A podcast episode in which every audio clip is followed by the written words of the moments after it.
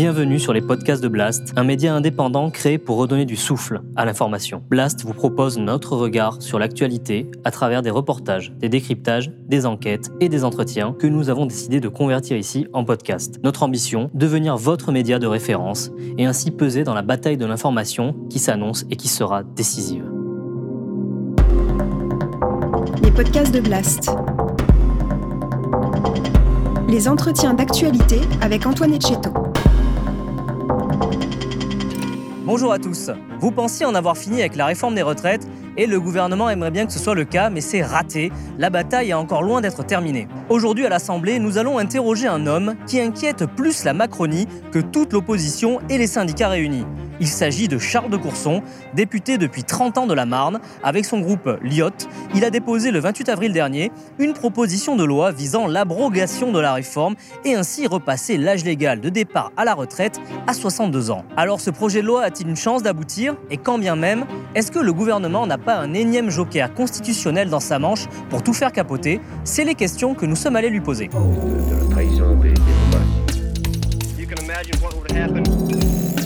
Bonjour Charles de Courson. Bonjour. Merci de nous recevoir dans les bureaux de votre groupe parlementaire ici à l'Assemblée.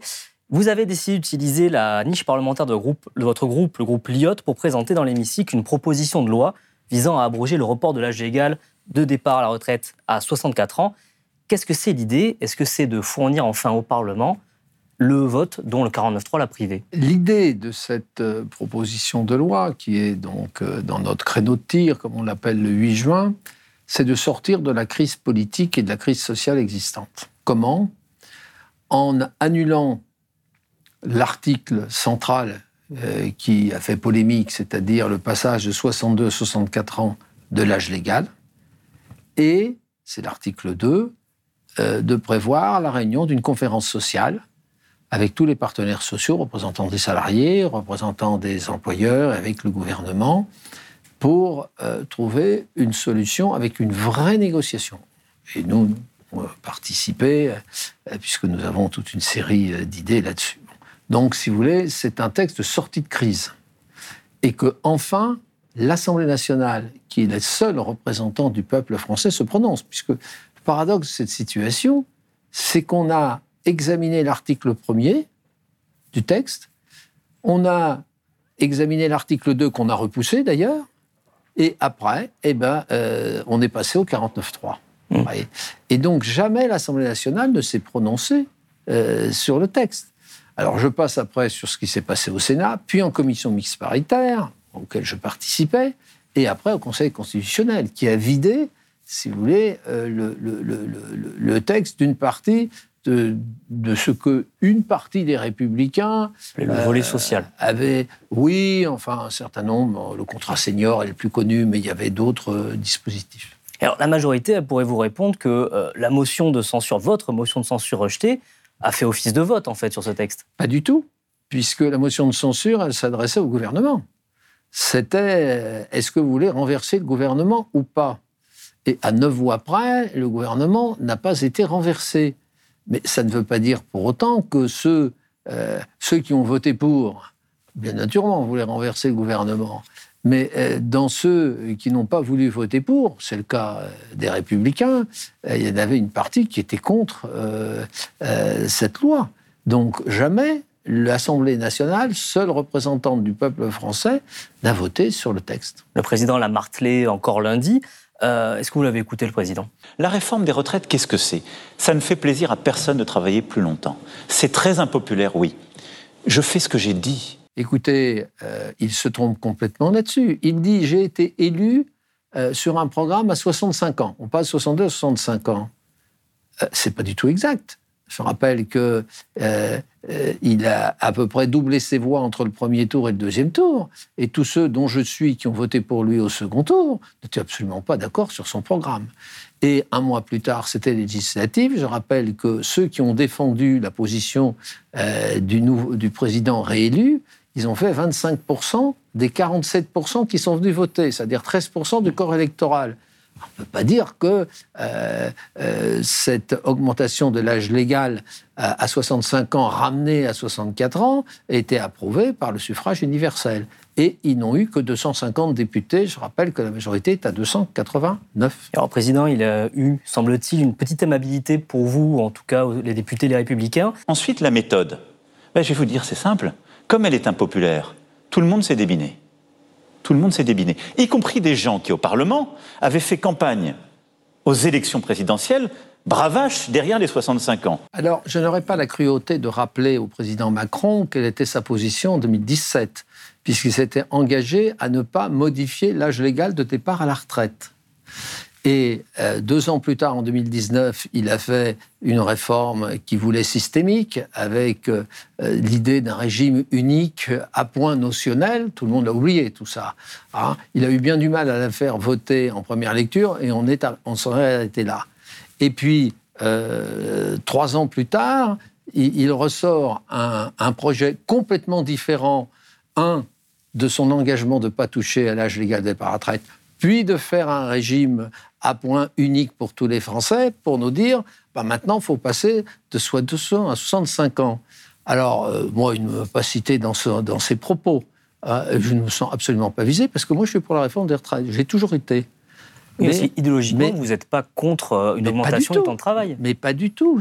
Euh, simplement, nous l'avons expliqué dans tous les débats, nous, nous sommes pour mettre en place une politique senior sur l'emploi des seniors pour encourager les entreprises à garder leurs salariés âgés et d'inciter nos concitoyens à travailler plus longtemps, au-delà de l'âge légal actuel de 62 ans, mais pas par voie autoritaire. Ah, et nous avions proposé cinq mesures euh, à la Première ministre, aucune d'entre elles n'a été retenue. Et alors, la motion de censure, celle du 20 mars, il vous avait manqué neuf fois pour faire tomber le gouvernement. C'est très peu, il y avait 19 républicains qui avaient voté cette motion de censure. Euh, qu'est-ce qui vous fait penser que cette fois, euh, ça va passer? Est-ce que vous avez des garanties du côté des républicains? Il y, a deux grandes différences. La première, sur le mode de scrutin. Quand on vote sur un projet de loi, il y a ceux qui votent pour, il y a ceux qui votent contre, et il y a ceux qui s'abstiennent. Donc c'est la majorité relative. Hmm. Euh, qui l'emporte. Alors que dans une motion de censure, seuls ceux qui votent pour la motion de censure euh, viennent voter. Et il faut une majorité absolue, c'est-à-dire 289 voix. Bien. Première différence. Deuxième différence, c'est qu'il y a de l'eau qui a coulé sous les ponts de la Seine depuis. Et vous avez peut-être vu la position du président Ciotti, euh, qui a donné la liberté de vote aux 61 membres de son groupe parlementaire. Et donc, ces, deux éléments, si vous voulez, tout à fait nouveaux, fait que si nous réussissons à faire voter, puisqu'on voit bien que la minorité présidentielle, puisque je, ne sais pas pourquoi vous parlez de majorité présidentielle, ils sont tout à fait minoritaires, ils ont 250 voire 251 parlementaires, en supposant d'ailleurs que tous ceux de la majorité euh, parlementaire votent contre le texte, ils sont 251 la majorité est à 289. Oui, peu de Et je sais que certains d'entre eux, parce qu'ils m'en ont parlé, sont tentés par euh, l'abstention, la non-participation, et deux d'entre eux, même euh, plutôt pour voter pour la proposition. Donc, si vous voulez, euh, les jeux sont plus couverts. Et on voit bien leur grande crainte, comme lorsqu'ils ont déclenché le 49-3. Ils ont déclenché le 49-3 parce que notre groupe avait déposé une motion de rejet. Et la motion de rejet, elle passait. D'ailleurs, ils le savaient qu'elle passait. Et, c'est pour ça qu'il euh, y a eu un grand débat entre eux. Leurs trois présidents de groupe de la minorité présidentielle ont plaidé contre le recours au 49-3 en disant il faut mieux être battu et on sera battu. Il y a des choses plus graves que cela. Et puis on aurait pu reprendre à ce moment-là, peut-être dans une conférence, etc., de voir comment on, peut euh, avoir un financement intelligent à moyen long terme euh, des retraites de base françaises. Et ils ont plaidé pour cela. Il semble que la Première ministre était hésitante et c'est le président qui a tranché. D'ailleurs, euh, j'ai présenté à l'un des trois présidents toutes mes condoléances quand j'ai vu dans quel état ils sont rentrés de l'Élysée. Hein, ils étaient tous, voilà, et, ils avaient tous la même analyse que la plupart des membres de l'opposition, que le recours au 49-3 allait déclencher une crise tout à la fois politique et une crise sociale, ce qui s'est passé. Là, on voit bien qu'il y a des sueurs froides hein, du côté de l'exécutif euh, face à votre niche qui arrive le, 8 juin. Euh, mais on sent qu'ils ont peut-être encore des jokers dans leur manche. Et donc là, c'est un article, encore un, qui sort, c'est l'article 40, qui essaie de faire en sorte que votre loi soit jugée euh, irrecevable. Euh, pour ceux qui connaissent pas, l'article 40, c'est qu'en fait, on ne peut pas engager des dépenses qui ne sont pas. Une loi ne peut pas euh, prévoir des dépenses qui ne sont pas euh, compensés, financés. Est-ce que vous, vous êtes un, député depuis 30 ans J'imagine que vous avez un petit peu anticipé ça. Eh bien, tout à fait. Ils ont perdu, puisqu'il y a deux niveaux de contrôle de la recevabilité financière. L'une par le bureau de l'Assemblée nationale, qui en a tranché. Qui l'a validé. Et qui l'a validé. Et il y en a une deuxième, qui est le président de la commission des finances. Qui, qui peut euh, soulevé par un député ou un membre du gouvernement qui dit cette proposition de loi a été recevable, peut en trancher. nous avons longuement discuté en bureau de la commission des finances la semaine dernière, puisque le rapporteur général du budget est venu expliquer qu'il avait lui aussi le droit de refuser une proposition de loi. Alors ça a été un hurlement de tous les groupes de l'opposition, y compris d'ailleurs les républicains, tout le monde, qui a dit mais qu'est-ce que c'est que cette interprétation? Et on a sorti le quatrième alinéa euh, de l'article 89 du règlement intérieur euh, qui dit que c'est le président de la commission des finances qui, a, qui contrôle la recevabilité financière ou le rapporteur général ou un membre du bureau désigné à cet effet. Désigné par qui? Bah, Bien entendu par le président de l'Assemblée nationale. Euh, c'est évident, sinon, sinon la, phrase ne veut rien dire. Mm. Et la jurisprudence, d'ailleurs, est constante. D'ailleurs, on a sorti la jurisprudence, elle est constante. Il faut bien voir que si euh, le, le, gouvernement ou la minorité présidentielle, parce que ce n'est pas le gouvernement qui en décide, hein, euh, c'est euh, les, députés, à travers leurs instances, décidaient de la recevabilité d'une proposition financière parce qu'elle crée une dépense, il n'y a plus aucune proposition de loi qui peut passer. Et donc, on vide le Parlement de cette possibilité de déposer des propositions de loi la loi est dans les mains de votre camarade Éric Coquerel, euh, président de la Commission des finances. Elle n'est pas entre ses mains, puisqu'il a d'ores et déjà dit devant la Commission des finances, c'est que si la recevabilité financière était soulevée, eh bien, il dirait qu'il n'y a pas de problème de recevabilité financière, se confortant d'ailleurs à la position de Madame le rapport, euh, la présidente de l'Assemblée nationale, qui, comme chacun sait, a fait l'objet de pression et samedi et, tout à l'heure en bureau, et dans lequel elle a dit de toute façon, c'est pas de ma compétence, c'est la compétence du bureau. Ce n'est pas un pouvoir propre de la présidence. Ce qu'on voulait lui faire dire à l'Élysée. Et si le 8 juin, votre loi passe, il faudra qu'elle aille au Sénat. Et là, M. Retailleau, M. Larcher et leurs amis, on sait qu'ils vont voter contre. Mais je vous rappelle que dans la Constitution française, le Sénat représente les collectivités territoriales et c'est l'Assemblée nationale qui a le dernier mot, puisque nous sommes les seuls représentants du peuple français. Première observation. Deuxième observation, notre but, il est que si notre proposition de loi est votée, d'ouvrir non pas une crise politique, mais d'ouvrir une porte pour permettre au gouvernement de sortir de cette crise tout à la fois sociale et politique, et de dire j'ai enfin compris et écouté et entendu ce que disent les représentants de la nation, et on va faire une conférence pour voir comment on peut sortir de cette situation et de voir si un minimum de consensus peut être euh, dégagé normalement, euh, notamment avec des organisations euh, réformistes. Voilà, c'est ça le but. Ça, ils n'en veulent pas. Enfin, même Aurore Berger, aujourd'hui, hein, donc la présidente du groupe Renaissance, a dit que de toute façon, il n'y aurait pas de commission mixte paritaire convoquée. Il faut ensuite que le texte aille au Sénat. Sénat où il n'y a pas de majorité, puisque le Sénat a voté, lui, et à plusieurs reprises, pour notre projet sur les retraites. On peut avoir 10, 20, 30, 50, 60 000 lectures. Mais si, parce qu'il n'y aura pas de commission mixte paritaire convoquée. Et parce que quand il n'y a pas de commission mixte paritaire convoquée, ça veut dire qu'il n'y a pas juste de lecture, trois lectures et lecture définitive. Ça veut dire que c'est infini. Donc ça veut dire que celles et ceux qui viennent devant vous mentent aux Français en leur faisant croire qu'un vote qui pourrait intervenir le 8 juin suffirait à abroger la réforme des retraites. Nous, nous disons la vérité aux Français. Aurore Berger euh, ne devrait pas dire cela. Elle devrait rappeler que dans la Constitution française, la commission mixte paritaire ne peut être réunie qu'à l'initiative du gouvernement. Voilà. Et que ce n'est pas les parlementaires qui peuvent. Or, à ma connaissance, elle n'est pas encore membre du gouvernement, elle n'est pas encore première ministre. Voilà. Et donc, euh, la Constitution française est ainsi faite. Mais politiquement, que les représentants du peuple aient annulé et voté l'annulation en première lecture, euh, créera, si vous voulez, euh, le cadre juridique pour sortir de cette crise. Euh, il semblerait qu'Aurore Berger ne cherche qu'une chose, c'est enfoncer encore un peu plus dans la crise. Hein, puisque quand on est très minoritaire, comme elle l'est son groupe, et euh, voire même certains membres de son groupe, hein, euh, on ne se comporte pas comme elle se comporte constamment à l'Assemblée nationale, en rajoutant, euh, en rajoutant toujours, et elle se fait battre régulièrement. Y compris sa petite proposition de loi qu'on lui a dégagée, tellement elle est insupportable dans son comportement. Qu'est-ce qui vous gêne à ce point dans la, dans la façon de faire du pouvoir macroniste? Parce que si vous n'êtes pas idéologiquement contre l'augmentation du temps de travail, bon, on a compris, il y a une question de méthode, mais dans la façon dont, ils ont de mener leur barque dans cette affaire. Mais c'est la conception totalement verticale de l'exercice du pouvoir qui est un problème central. Vous voyez? Je dis toujours, euh, au fond, euh, notre président actuel, il est hegelien. C'est-à-dire qu'il croit euh, que l'État est l'incarnation de la raison dans l'histoire, comme disait Hegel, voyez et qui croit qu'il suffit d'être à la tête d'un État pour pouvoir imposer sa volonté. Eh bien non. Une démocratie équilibrée, il y a des contre-pouvoirs, le Parlement en fait partie, hein, puisque c'est pas lui qui a le pouvoir législatif.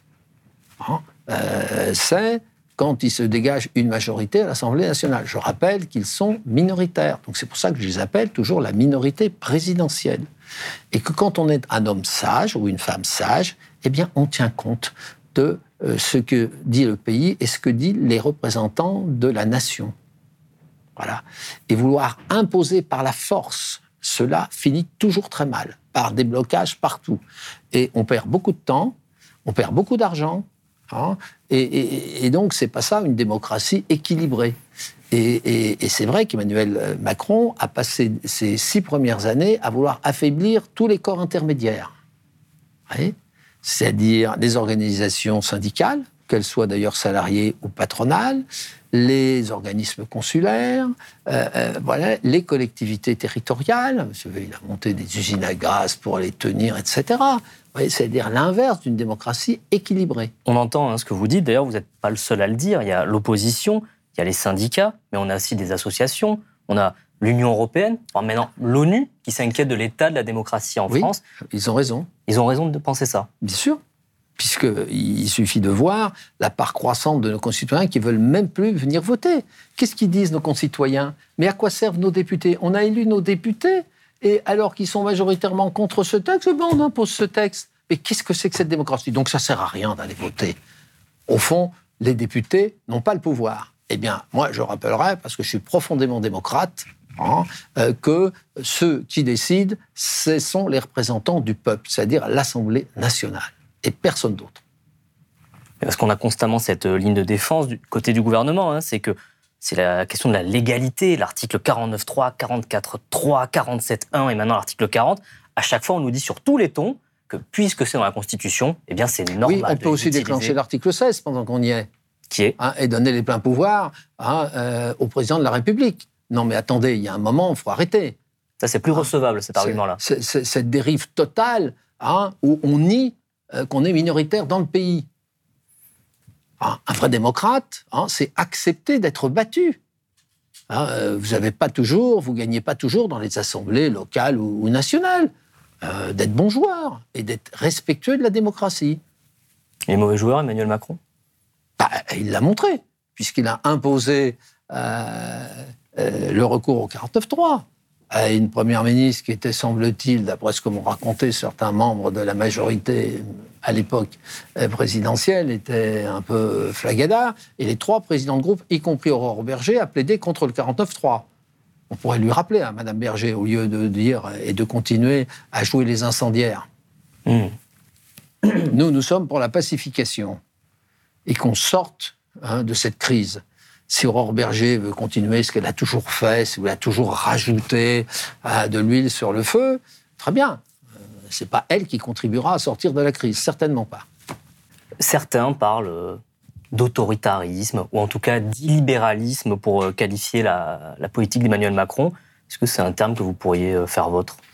Non, moi je parle d'hégélianisme ou de verticalisme. Plutôt du côté de Tocqueville, vous ah, moi, je suis tocquevillien, ah, bah, clairement. Hein. J'ai toujours opposé les tocquevilliens aux hegeliens, hein, qui sont les deux grandes familles politiques. Ceux, les tocquevilliens qui pensent qu'il faut construire la société par la base, Hein, avoir des contre-pouvoirs, euh, s'appuyer sur les associations, les collectivités territoriales, les, regroupements, syndicats, enfin toutes ces formes, si vous voulez, et de partager le pouvoir. Et ceux qui croient que le pouvoir, hein, c'est top-bottom, hein, comme disent les anglo-saxons, c'est-à-dire ça part du sommet et ça s'impose. Et à la base, on a le droit de se taire et à exécuter.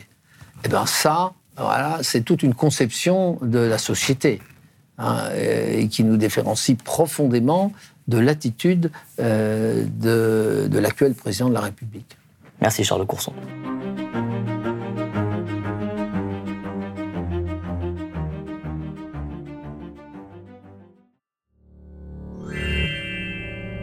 Si vous avez aimé ce podcast, s'il vous a été utile, n'oubliez pas de nous mettre des étoiles ou de le partager autour de vous sur vos réseaux sociaux. Blast est un média indépendant et si tous nos contenus sont en accès libre, c'est grâce au soutien financier de nos blasters et abonnés. Pour nous soutenir, faites un nom unique ou mensuel et rendez-vous sur blast-info.fr. Blast, c'est aussi une web télé disponible sur YouTube et Peertube et présente sur tous les réseaux sociaux. Alors suivez-nous et pour ne rien rater de nos contenus, abonnez-vous sur notre chaîne YouTube.